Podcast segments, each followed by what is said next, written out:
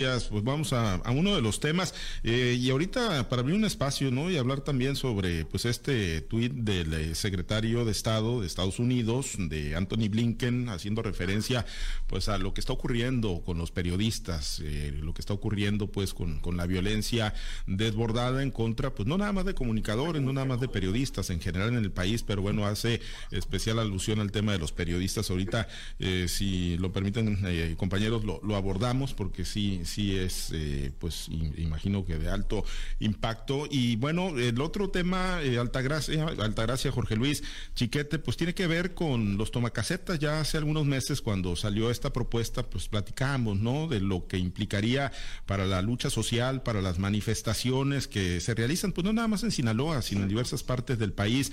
Las multas, eh, pues de hasta 50 mil pesos prácticamente, cárcel para quienes pues realicen estas manifestaciones ¿no? De tomas de caseta, de atentados a las eh, vías generales de comunicación. Eh, Jorge Luis, pues eh, se sacan del mapa, se va, la va a pensar dos veces la gente, los manifestantes, antes de irse a bloquear una, una carretera.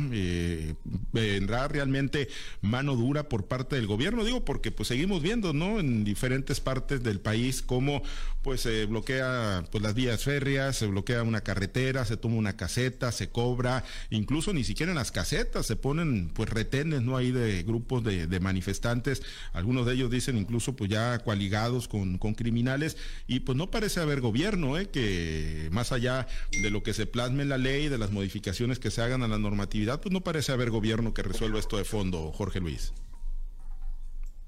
Pues sí, acuérdate que por años estuvieron tomadas casi todas las casetas del vecino estado de Sonora en ruta hacia Nogales, y no únicamente las casetas, sino que te ven ahí en Poloyaki, Imuris, Potam, Bicam, en esa zona yaqui, también había gente que bloqueaba la, la carretera y que también pedía dinero, ¿no? Era como sea tu voluntad, pero de 50 pesos para arriba, por supuesto, ¿no? Entonces no, no es no, únicamente que te bloqueen las casetas, sino que te bloquean las carreteras. Ahí está, yo no sé si se, tengo entendido que ya se levantaron las tomas de casetas del estado de Sonora, pero no sé si sigan ahí los pueblos yaquis también bloqueando la carretera que va, que va hacia Nogales. Y también es un atentado, es un atentado pues contra la integridad del automovilista, porque ese no es de que quieras o no, es de que pues eh, lo que sea tu voluntad, pero de tanto para arriba. Igualmente las casetas del vecino estado de Nayib, que por cierto son carísimas, las que van de, de, Mazatlán hasta Guadalajara, por ejemplo, pues este, también ahí duró un tiempo tomadas. Creo que ya se levantaron las tomas. No fue precisamente a raíz de esta, de esta iniciativa, de esta disposición legal que creo que surte los efectos a partir del día de hoy. La carretera de México a Acapulco también creo que cada fin de semana era tomada por tomacasetas y ahí creaban gravísimos problemas, pues porque los capitalinos acostumbran irse a pasar el fin de semana a Acapulco, los que pueden, por supuesto. Los capitalinos FIFI se van a Acapulco y ahí tenían el, bloqueo en la carretera que se llama la autopista, la autopista del Sol. Yo creo que esta es una buena medida, pero vamos a ver si se aplica, ¿eh? Y yo no creo que esto vaya a amedrentar a quienes toman las casetas. Es un gesto, pues, muy grave, muy grave, es un atentado contra las finanzas de la nación que se tomen las casetas. Aquí en Sinaloa pocas veces lo hemos visto, lo hemos visto también algunas veces, sobre todo con las movilizaciones agrícolas, pero no es una constante ni tampoco es una situación recurrente, pero también, también ha pasado y se ha tenido que llegar incluso a la intervención de la ley para que se desbloqueen las casetas. Entonces me parece a mí bueno de parte del gobierno, pero creo que ya había una disposición sobre, sobre este asunto y sin embargo no se acataba. Habría que ver, una cosa es que salga la ley, que se sienta la amenaza y con de tal gravedad que se expidió ayer y el día de hoy ya está en vigor. Vamos a ver si realmente, si realmente acata la disposición. Es que para este fin de semana y habría que investigar, explorar si el día de hoy las casetas que están bloqueadas se desbloquean. Pero te digo, no debe ser únicamente las casetas, sino también los bloqueos en carreteras en aquellos tramos en los que no existe ninguna razón. Nada más te bloquean, ¿por qué? Porque en el caso de los pueblos yaquis, que por los problemas que tienen con el agua, que porque ocupan, ahí te lo dicen literalmente, no es para mantener el movimiento, mantener la movilización. Y bueno, me parece bien de parte del gobierno, me parece bien, aunque por otro lado, pues este, es una situación legal muy contradictoria porque te dicen, por ejemplo, hay un apartado de ley que te dice que por cada caseta de cobro debe haber una, una carretera, una, por cada carretera de cobro debe haber una libre, cosa que no sucede en la mayor parte del país. Aquí en Sinaloa la carretera libre llega hasta, hasta Guamuchi, y de Guamuchi a Mochis no tenemos más que una opción, que es la carretera de cuota por la que hay que, por la que, hay que pagar, y, y, de, Mochis hasta, hasta allá, hasta Nogales, ya no hay otra carretera libre más que, más que esa es la única carretera que hay, entonces no hay una alternativa, necesariamente tienes que irte por la carretera de cuota a pagar, a pagar las, las, las grandes cuotas que hay que pagar. Son muchos puntos con los que tiene esta ley. Por lo pronto, yo celebro que se tenga esta disposición, pero vamos a ver si se cumple, vamos a ver si quienes toman las casetas acatan la disposición y sienten verdaderamente el rigor de la ley. Sí, y, bueno, pues está en la frontera, chiquete, ¿no? De quienes eh, pues recurren a estas manifestaciones eh, con banderas muy, muy legítimas, ¿no? Muy justas. Hay quienes lo hacen, pues elementalmente por negocio y hay otros que lo hacen por, por caprichos, ¿no? Y quienes lo hacen, pues incluso sin, sin calcular las consecuencias, como lo que vimos con los normalistas, ¿no? A principios de febrero, que agarraron un camión ahí de una cadena comercial de, de Soriana y lo lanzaron contra la Guardia Nacional. Eh, pues tú coincides, chiquete, bienvenidas estas sanciones, este mayor rigor para los manifestantes que, decidan pues irse a las vías generales de comunicación? Yo igual que todos tengo muchas dudas. Mira, son, son dos, dos cosas distintas. Una, eh, qué bueno que se tomen medidas para enfrentar esta situación irregular, pero también está el problema de la criminalización de la protesta social. Yo estoy seguro que a quienes les van a aplicar la ley es a quienes protesten con alguna causa. Por ejemplo, los productores agrícolas no tienen más lugar donde protestar que las carreteras. ¿Por qué? Porque si hacen un paro, un bloqueo en sus propios terrenos agrícolas, nadie se va a ver impactado, nadie va a, nadie le va a llamar la atención esa, esa protesta. Claro, eh, a, partir de esto, pues se, se abusa por parte de otros grupos. Bueno, ya está la ley, ya entra en vigor hoy, ya se aplica en teoría a partir de hoy. ¿Qué va a pasar si los estudiantes de la normal de Ayotzinapa vuelven a tomar? Esto que pasó recientemente eh, es muy ilustrativo. No solamente se enfrentaron a la, policía, lanzaron un, tráiler sin, tripulación en contra de lo que se estuviera, de lo que se atravesara. ¿Y qué, ¿Y qué reacción fue la de la autoridad? Los dejaron ir. Hubo un intento de asesinato ahí y nadie, nadie tomó cartas en el asunto. Por el contrario, la alcaldesa de, Acapulco, que es de Morena, dijo que no había a nadie a quien culpar porque el, autobús, el, tráiler iba solo. Es decir, este, en automático se fue a tratar de estrellar con los que estuvieran oponiéndose a la toma. ¿Qué dijo el presidente ahora que vio en, Sonora el, que persiste el problema de los yaquis? Que les van a dar el dinero que recauden para que ya no, no estén bloqueando. Es decir, ya ni siquiera de ese trabajo se van a tomar, ya les va a llegar el subsidio directamente, el subsidio carretero. Y entonces, mientras el gobierno esté tratando de quedar bien con todo mundo, en lugar de aplicar la ley, esto no va a funcionar. Y ya lo hemos dicho, si hay una conducta irregular, si hay, incluso aquí en Sinaloa a mí me ha tocado, me ha tocado pasar cuando hay protesta de los agricultores, que entonces se limiten a bloquear la operación de la caseta y me ha tocado cuando están los, los vivales. Gente que sin, ya ni siquiera ponen una manta diciendo protestamos contra esto, queremos aquello. Simplemente bloquean la caseta y te cobran la pasada. Y además te amedrentan, por si no les, si no les este, colaboras, se te, se te pegan al ritmo en que tú vas caminando por ahí. Entonces, eh, pues en los dos casos el automovilista o el, o o el chofer se ve afectado porque si la caseta no le emite su comprobante de pago, no tiene el seguro de la carretera y entonces tú te accidentas y pues no te quedas inerme, te quedas sin respaldo legal. Y, bueno, todo eso lo sabe el gobierno y en estos tres años no ha habido una acción contundente, real, pues no lo han hecho en, Michoacán, donde bloquean las, uh, vías del tren y afectan a la industria de todo el país, porque por Lázaro Cárdenas llega un montón de, cosas que se necesitan para toda la industria. Y no se hace nada.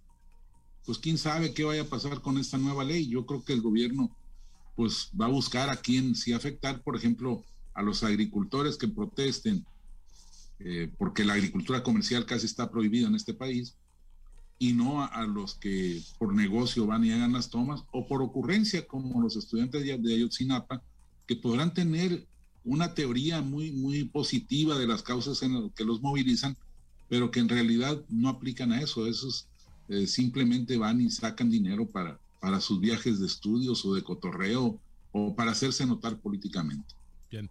Pues sí, sí, la realidad es que todo lo hemos visto, ¿no? Y pues a todos nos ha ocurrido en el estado de Sinaloa quedar pues atrapado y en otras entidades, ¿no? En quienes hemos circulado por, por diferentes carreteras, pues lo hemos eh, padecido entendiendo Altagracia y digo, si alguien sabe, pues son ustedes en el caso de los agricultores, ¿no? Que muchas de las banderas y muchos de los reclamos que de repente pues terminan por moverlos al extremo de ir a bloquear una carretera o de tomar una caseta, pues son reclamos por lo general muy justos y muy legítimos.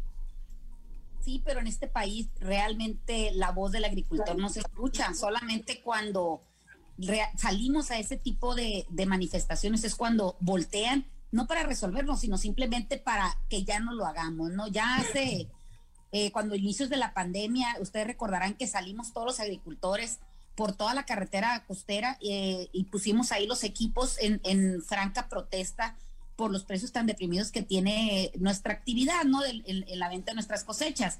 No bloqueamos una sola carretera y, volvimos a hacer la protesta y fuimos escuchados. La verdad que sí hemos tenido mucho avance en ese tipo de, situaciones, pero sí considero que este tipo de, leyes, de legislación, tienden a inhibir también, si bien es cierto, a, la, este, a cometer un delito, pero también creo que va en contra de la libertad de expresión ¿Por qué? Porque si nosotros salimos a la, carretera o salimos a una calle o salimos a, una plaza pública, es en demanda de un, de un derecho que creemos violado o de una necesidad no cumplida. Entonces, ahí es donde me parece que, puede dañar nuestra libertad de expresión.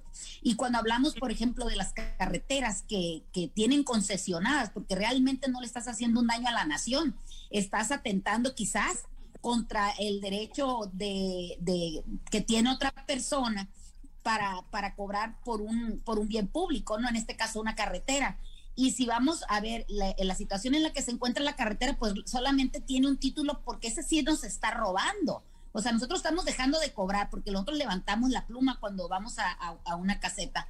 Pero la persona que está ahí, que tiene el uso de esa concesión, vemos que las carreteras están destrozadas y el gobierno le permite seguir cobrando por un uso que no está haciendo. Entonces, ¿quién está cometiendo más delito? El que permite el libre tránsito por una carretera que no sirve, por, una, por, un, por un bien público que no está cumpliendo el servicio y además por un gobierno que a veces no escucha la demanda de un productor o de un pescador.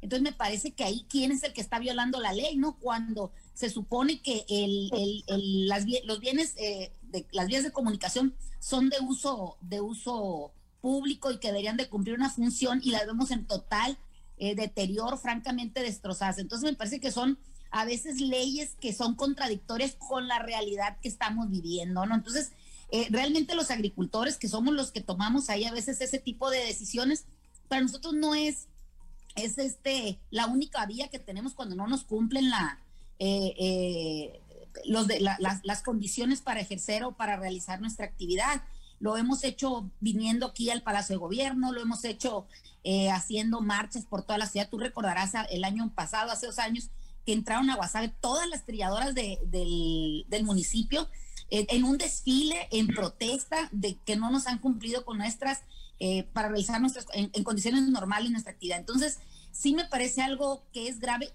si no se aplica como se debe de aplicar, cuando son selectivos, cuando son que solamente es por atacar a un grupo, entonces sí me parece, y que por otro lado otros grupos andan delinquiendo sin que nadie les diga nada. Por un lado están legislando para que, para que se este, castigue a los que toman las casetas, pero por otro lado andan libres los que han dejado pueblos totalmente solos. Entonces, ¿a qué estamos jugando en este país? ¿A aplicar la ley selectivamente? ¿A que legislemos solamente eh, selectivamente? Pues me parece que es como, como un gobierno y como una Cámara de Diputados, de Senadores, que solamente están actuando para su conveniencia, no para, el, para desarrollar condiciones de legalidad y de justicia para todo el pueblo de México. Bien, eh, bueno, pues ahí está y pues ya veremos las, las repercusiones en función pues de las actividades, ¿no? Que se sigan realizando, las manifestaciones. Bueno, hay, hay otro tema. Viene el presidente el próximo fin de semana, el domingo, ¿no? Ya sabemos ahí pues la agenda en términos generales. Ayer el gobernador Rocha decía pues que le iba a correr la invitación de pura cortesía para que haga el carnaval. La realidad lo, lo dudo. Pero sí hay un, hay un tema, este tuit ayer que generó el secretario de Estado de Estados Unidos, Anthony Blinken, que lo estamos viendo ahí en la plataforma de Altavoz TV Digital, lo estamos viendo en inglés, así lo escribió obviamente, pues es eh, funcionario del gabinete estadounidense y básicamente dice que el alto número de periodistas asesinados en México este año y las continuas amenazas que enfrentan son preocupantes. Me uno a quienes piden mayor responsabilidad y protección para los periodistas mexicanos. Mi corazón está con los seres queridos de aquellos que dieron su vida por la verdad. Eso es lo que tuiteó, pues no cualquiera, ¿no? En el gabinete del presidente Joe Biden, es el secretario de Estado Jorge Luis, lo que pues indica Que se está tomando nota y en serio en el mundo y en nuestros vecinos de lo que lamentablemente está ocurriendo y el presidente pues acusó recibo y al estilo del presidente López Obrador ya lo calificó de injerencista, ya dijo que está muy mal informado y ya dijo que no hay impunidad en contra de sobre los crímenes que se están cometiendo en México. Jorge Luis, pues eh, Estados Unidos tomando nota y tomando nota fuerte de lo que está ocurriendo con los crímenes contra periodistas y no nada más eso, la libertad en general, eh, la amenaza en general a la libertad de expresión.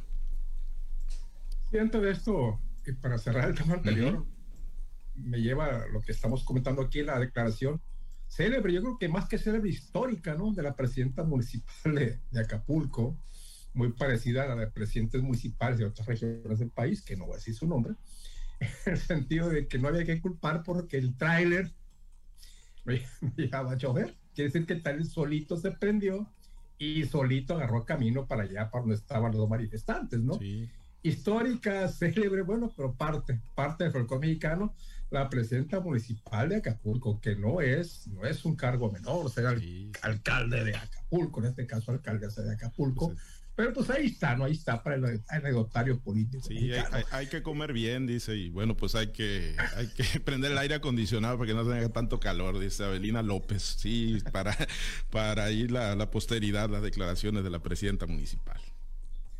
Pues fíjate que lo del secretario de Estado de, los Estados Unidos llama la atención porque se produce un momento en que la atención de, de todo el país, de todo el gobierno de Estados Unidos está concentrada pues en lo que está pasando allá en Ucrania, ¿no? donde parece inminente, si no es que ya comenzó la invasión de, de Rusia sobre ese, sobre ese país, que ya apareció por ahí una nota en el cual se especifican las razones por las que Rusia está tan interesada en Ucrania, que alguna vez fue parte de su territorio cuando Rusia lo conformaban 14 repúblicas soviéticas socialistas, o 13, Chiquete sabe mucho más que yo de este tema, porque es muy estudioso de, esta, de este asunto, no sé cuántas repúblicas eran, pero Ucrania era parte de ellas. Eh, eh, fueron las repúblicas que se independizaron y que ahora, bueno, pues están rechazando cualquier intervención de, del gobierno de Rusia, pero es parte, ¿por qué es parte? Porque pues tiene mucha riqueza Ucrania, ¿no? Sobre todo riqueza natural,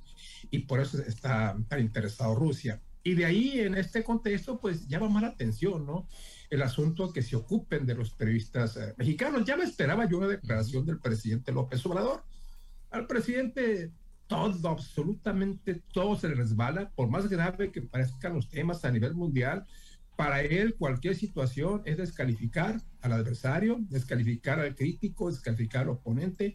Y en este caso, pues el secretario de Estado de los Estados Unidos no es la excepción. También ha sido descalificado porque según el presidente, pues los crímenes contra periodistas no son de Estado, son producto de otras circunstancias. imagino que por esta razón es que el gobierno nos deja pasar está actuando con absoluta indiferencia, porque no puede ser llamado de otra manera. Cuando lo anticipamos, lo anticipamos aquí, usted recordar, todos coincidimos, ninguno, ningún asesinato a los periodistas va a ser aclarado en este sexenio y como no ha sido aclarado ninguno de ellos, todos los que vengan ahí van a quedar en la impunidad. Ahora, chiquete, ¿es, ¿es una actitud injerencista la del secretario de Estado de Estados Unidos cuando, bueno, la libertad de expresión, pues se trata de un derecho humano universal cuando está consagrado en los tratados internacionales? ¿Es injerencista o, sí se pueden, sí pueden tener estas expresiones? Yo creo que es parte de una política general de Estados Unidos. Eh, sí, sí entiendo en Estados Unidos el asunto de la libertad de expresión tiene mucho peso. Eh, hay una enmienda constitucional que la garantiza y todo esto. Y, es algo que toda la sociedad maneja. Si cualquier muchacho de, escuela te, habla de la quinta enmienda y de esto. Y, entonces, pues eh, con ese criterio, sí es lo normal, sí es lógico que un gobierno como el de Estados Unidos este, se preocupe o, exprese preocupaciones por eso. Es parte también como para decirle al presidente, oye, la seguridad en tu país está mal, estamos preocupados por esto. No se trata, yo, yo creo que la expresión sobre los medios informativos o sobre la prensa es, es un ejemplo de lo que está pasando. Si ocurre tan gravemente con los periodistas, pues está pasando a nivel general con toda la sociedad. Entonces yo creo que es un llamado de atención en ese sentido. No deja de tener su, jalón de carácter político entre países. Oye, o, le corriges a esto o, nos vamos a arreglar en otro. Yo creo que el, el, problema no es tanto con qué intención lo haya dicho el secretario de Estado, como la respuesta del presidente. Eso de que no hay impunidad cuando su propio subsecretario de Derechos Humanos de la Secretaría de Gobernación Alejandro Encina reconoció que el 98% de los casos no han sido resueltos. Entonces, si hay 30 crímenes o 30, ya no sé cuántos, eran 30 a principios de año, y, se han seguido dando y no han sido resueltos, yo entiendo que no se resuelvan los de febrero, quizá los de enero, porque hay un procedimiento que cubrir, pero los otros tres años anteriores no han sido atendidos como, como debiera. Y, el presidente está diciendo que no hay impunidad. Es cierto, no, no se ha hecho una acusación directa al, al gobierno federal, no, no es un crimen de Estado, pero, pero el hecho de que los periodistas sigan siendo asesinados y no haya una, una respuesta categórica de las autoridades, pues ya es parte de la incapacidad gubernamental. Incluso debemos añadir el hecho muy lamentable de que el presidente esté violentando la relación con los medios, exponiendo a los, a los periodistas a, la crítica, a la, a la, persecución de sus seguidores. Y eso, por supuesto, que impulsa la comisión de nuevos delitos. Gente que siente que con eso no solamente no va a ser perseguido, sino hasta apoyado por, por el gobierno federal. Eso es lo que no ha entendido el presidente y no lo quiere entender seguramente no va a cambiar de aquí al 24. Sí, no, no lo va a entender, no lo va a entender definitivamente. Altagracia, con tu comentario nos despedimos. Y mira, creo que esto es consecuencia de lo que ha venido tratando el presidente todos los días, ya desde, desde hace tiempo que trae esta confrontación plena y franca contra los medios de comunicación, incluso contra organizaciones de la sociedad civil.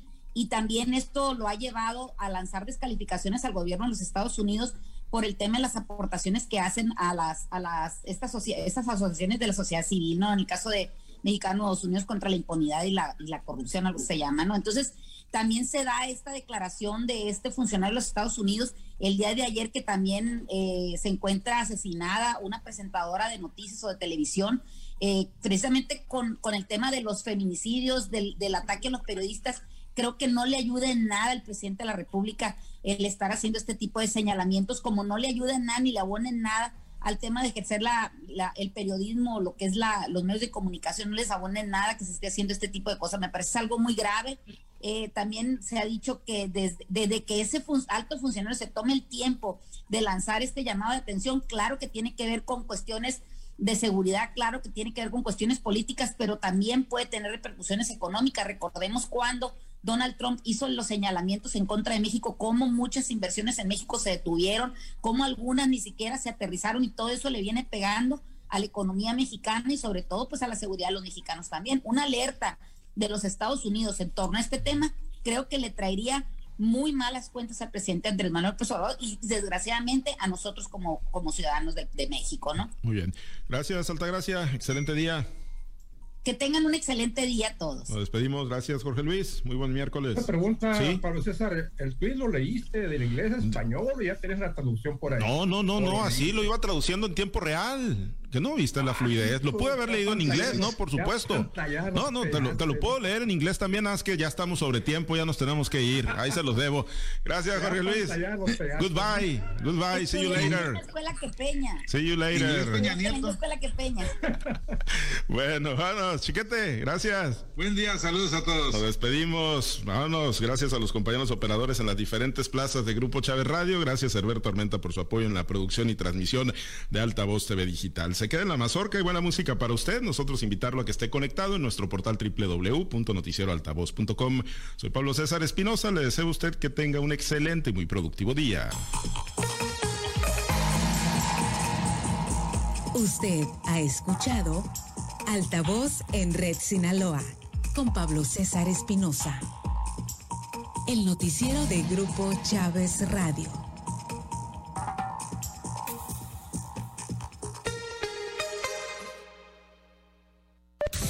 Disfruta de tu viaje con nosotros. Estás en